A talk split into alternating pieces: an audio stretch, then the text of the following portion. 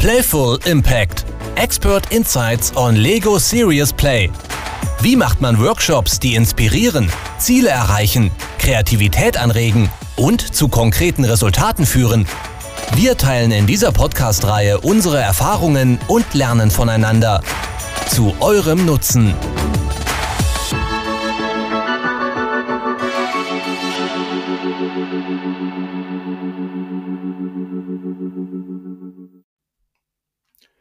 Ja, herzlich willkommen im Playful Impact Podcast in der Staffel 3, Folge 6. Das wäre in dieser Staffel die letzte Folge, die wir werden veröffentlichen zum übergeordneten Thema Zukunft. Und heute werden wir anschauen, was so ein die Zukunft von Lego Serious Play könnte bieten und wird vielleicht am einen oder anderen Ort ein bisschen einen Ausblick oder vielleicht sogar ein bisschen philosophische Folge und heute zusammen mit der Nadine Oppenheim und mir, ähm, Oliver Gabor. Und ja, starten wir mal so ein bisschen ins Philosophieren rein. Heute ein Lego Serious Play Workshop sieht ja wie folgt aus. Ähm, das ganze Thema, wo man möchte bearbeiten wird von uns als Facilitator mit den Kunden zusammen aufgearbeitet. Es werden sich Gedanken gemacht, es wird eine Agenda erstellt man nimmt dann äh, das ganz, ganz viele Material in einem riesigen Koffer.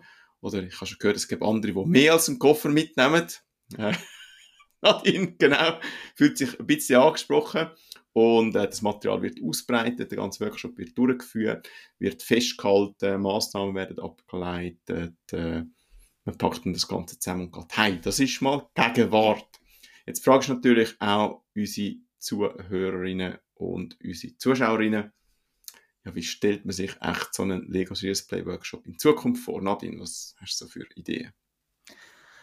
Ja, also ich könnte mir zum Beispiel vorstellen, dass man dann ähm, eine Virtual Reality Brille hat und anstatt dass man dann halt internationale Workshops so macht, dass man entweder an ein Ort fliegt oder sich digital trifft, dass jeder seine Brille anzieht oder sein Gadget nimmt, je nachdem, und so eigentlich ähm, sich mit diesen Themen austauscht.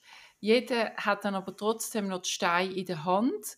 Die sind mit einem Sensor verbunden. Man sieht es dann in der Brille und die anderen sind dann auch, was der baut. Und so könnte ich mir vorstellen, hast du dann halt immer noch das Haptische, was ja mega mhm. wichtig ist, weil das dann auch unsere Hirnstruktur respektive die Gesamtheit von unserem Hirn anspricht. Und du hast den grenzüberschreitenden Austausch und festhalten würdest das dann auf einem Virtual Board, damit die Resultate logischerweise nicht verloren gehen. Wow. Ja, das könnte ich mir glaube noch gut vorstellen. Ich würde sogar noch einen Schritt weiter gehen, so ein bisschen das Thema Augmented Reality. Das heißt, dass man die Realität sieht, dass sich zum Beispiel verschiedene Teams an Standort in einem Sitzungszimmer treffen, wo man dann halt nur zu zweiten am Tisch hockt, aber der ganze Tisch sieht und natürlich auch Gespänli sieht, vielleicht, wo mit den Lego-Steinen an den anderen Plätzen hocken, die jetzt leer sind, dass die dort quasi digital reingebeamt werden und dass man so halt eben das Thema Shared Model könnte zusammen angehen. Für die, die schon mal Lego Serious Play Remote probiert haben, das ist so ein bisschen die grösste Hürde für viele unerfahrene Lego Serious Play Facilitator auch, dass man halt gemeinsame Modelle kann auch remote bauen. Das geht, ich würde jetzt mal sagen, okay Klar kann man jetzt nicht irgendwie mega Verbindungen machen zu anderen, aber man kann natürlich verschiedene Lego-Teile, die man selber gebaut hat, mit Kollegen zusammenführen. Und ich sehe dort ganz großes Potenzial, dass man so mit Augmented Reality das Modell wie so kann in die Tischmitte schieben, auch wenn jetzt der andere halt nicht am Tisch hockt, sondern irgendwo, äh, keine Ahnung, wo zu Madagaskar, irgendwo in einem Sitzungszimmer ist und äh, dass man dann wirklich auch so Verbindungen kann machen und dass man natürlich das Modell ganz anders kann festhalten Aktuell machen wir das ja meistens mit Bildern und Videos und äh, das finde ich mega cool, so Augmented Reality, dass man dann am Schluss wie so ein 3D-Modell kann eingefrieren und dass man eigentlich jederzeit das 3D-Modell kann aufrufen und auch im Nachgang noch im Modell in gewisse Sachen kann verschieben, anschauen und vielleicht auch drehen und irgendwie anschauen. Entspricht das also deinen Vorstellungen? Ja, und ich würde sogar noch mal einen Schritt weiter gehen. Und zwar könnte ich mir vorstellen, dass dann auch gerade gewisse Daten eingeblendet werden können. dass man quasi wie mit den echten Daten weiterarbeiten kann und so zum Beispiel eben Strategie abklopfen kann darauf, ob sie wirklich dann auch standhält oder nicht, wenn man gerade auch die respektiven Daten beieinander hat. Absolut. Ich denke, das Thema auch Playing Emergence, also die ganze Geschäftsstrategie durchsimulieren, können natürlich so mit einem, ich sage jetzt, äh, virtuell festgehaltenen Modell am Ende auch ganz ein anderes Level bekommen. Und ich denke jetzt gar noch nicht so weit mit Augmented Reality. Wenn ich jetzt schaue, es gibt ja zum Beispiel äh, die Lego-App, wo ja Steine kann scannen und anhand von der Stein, wo man scannt, einfach so schnell mit der Kamera, macht verschiedene Bauvorschläge. Die heißt Brick It. Das ist wirklich wahnsinnig, was das schon kann im Moment. Und äh, viele Telefone, wo man ja so im Hosensack drin hat, die meisten wissen das ja gar nicht. Da der schwarze Fleck, der da unten ist, ist ein sogenannter LiDAR-Scanner. Der wirft ganz viele Infrarotpunkte in den Raum rein und kann so eigentlich den Raum vermessen. Und was ich mir vorstellen kann, dass in Zukunft die Lego-Modelle, die man baut in Lego Series Play, durch so eine Technologie einfach schnell, schnell können aufgenommen werden im Sinne von, man tut sie dreidimensional digitalisieren und festhalten. Das heißt, wir machen nicht mehr ein konventionelles Video, wo man dann so durchführt. Vielleicht machen wir das noch, aber im Nachgang können wir wie so ein Modell auch dreidimensional unseren Kunden zur Verfügung stellen und so wahrscheinlich am einen oder anderen auch die Nachbereitung nochmal ganz anders zeigen oder auf ein anderes Level bringen. Würde dir das etwas nützen?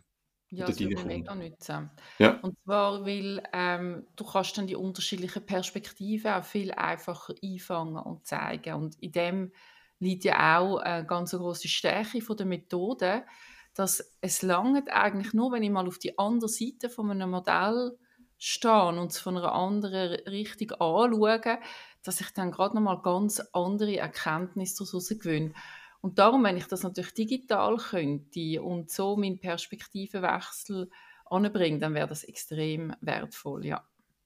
Sehr cool, ja, das kann ich mir noch gut vorstellen. Dann, was wahrscheinlich auf der Hand liegt, äh, ist das ganze Thema 3D-Druck. Ich weiß aber nicht, was das in dem Sinn würde besser machen, vereinfachen. Weil es ist ja wie mit vielen anderen Sachen, wenn ich jetzt so in meiner Familie umschaue, du da, dass viele halt zum Beispiel einen Drucker im Geschäft haben, haben nicht einmal viele einen Drucker mehr daheim.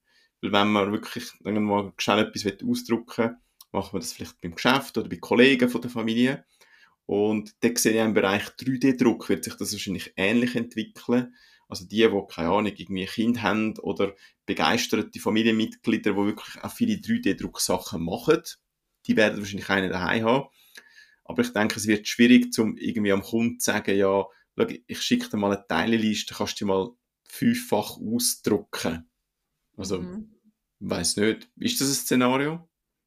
Ja, das stimmt. Ich habe mir das so gar nicht überlegt. Ich habe zuerst gedacht, ja, die Bestellung in der Zukunft ist so, dass du es dir per 3D-Druck bestellst. Das heißt, du druckst es bei dir selber und du kriegst dann wie einfach Daten von Lego über, um es auszudrucken. Dass aber nicht jeder einen 3D-Drucker die haben wird, das habe ich mir wie gar nicht überlegt, dass das eigentlich eine Hürde sein könnte. Plus dann ist noch das Material. Ähm, ja, stimmt. Nicht unbedingt ein realistisches Zukunftsszenario. You never know. Ich sehe das vielleicht mehr so ein bisschen im Bereich äh, spezifische Lego-Figuren.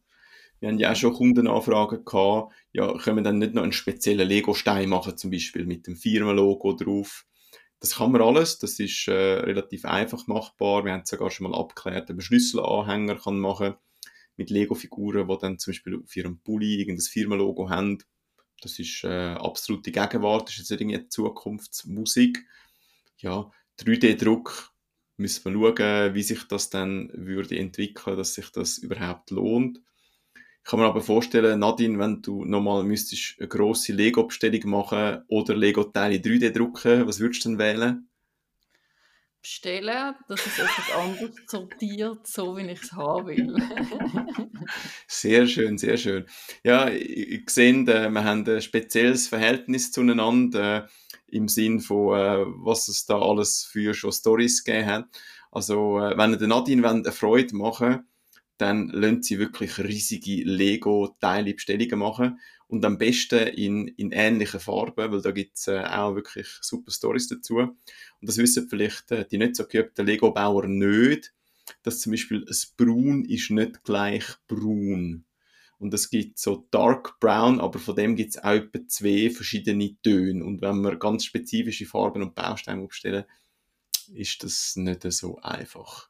Aber vielleicht bringen wir dann mal so eine Hoppala-Folge äh, in, der nächsten, in der nächsten Saison, was dann da schon alles äh, schief gelaufen ist in unseren Workshops. Und ich rede aus Erfahrung, ich habe aktuell gerade ein grosses Bauhaus, das ich baue.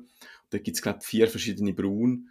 Und meine Frau und ich suchen uns Tod, bis wir vom richtigen Braun teilweise die richtigen Teile gefunden haben. Also ich kann da wirklich sehr gut nachfühlen.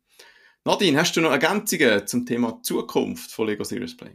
Ja, und zwar in Bezug auf Farben, weil ich glaube, die Farben werden sich verändern und das wird spannend sein zu sehen. Und zum auch nochmal den Faden zur Inklusion aufnehmen. Ich glaube, wir werden auch non-binäre Figuren finden, um unsere Lebensrealitäten besser darstellen. Wow, sehr cool. Ja, auf die bin ich gespannt. Vor allem, äh, wie sich das dann abbilden lässt, dass man zum Beispiel auch mit der gleichen Figur ganz verschiedene Sachen kann abbilden Heute ist es ja so, man kann hässige und liebliche Gesichter drehen.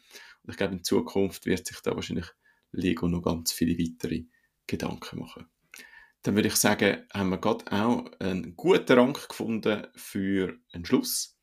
Und wie ihr gemerkt habt, sechste Folge von der dritten Staffel. Das heißt, die dritte Staffel wäre somit vorbei. Ihr dürft uns auch sehr gerne Feedback schicken. Ihr seht immer unsere E-Mail-Adresse in den Show Notes rein. Wenn wir irgendetwas aufnehmen können für die nächste Staffel, dann einfach uns zwei schreiben und wir nehmen das sehr gerne auf für die nächste Saison. Somit verabschiede ich mich ganz herzlich aus der sechsten Folge zusammen mit der Nadine Oppenheim und dem Oliver Gabor und wir wünschen euch ganz schöne Zeit und bis gleich. Macht's gut. Macht's gut. Ciao zusammen. Tschüss.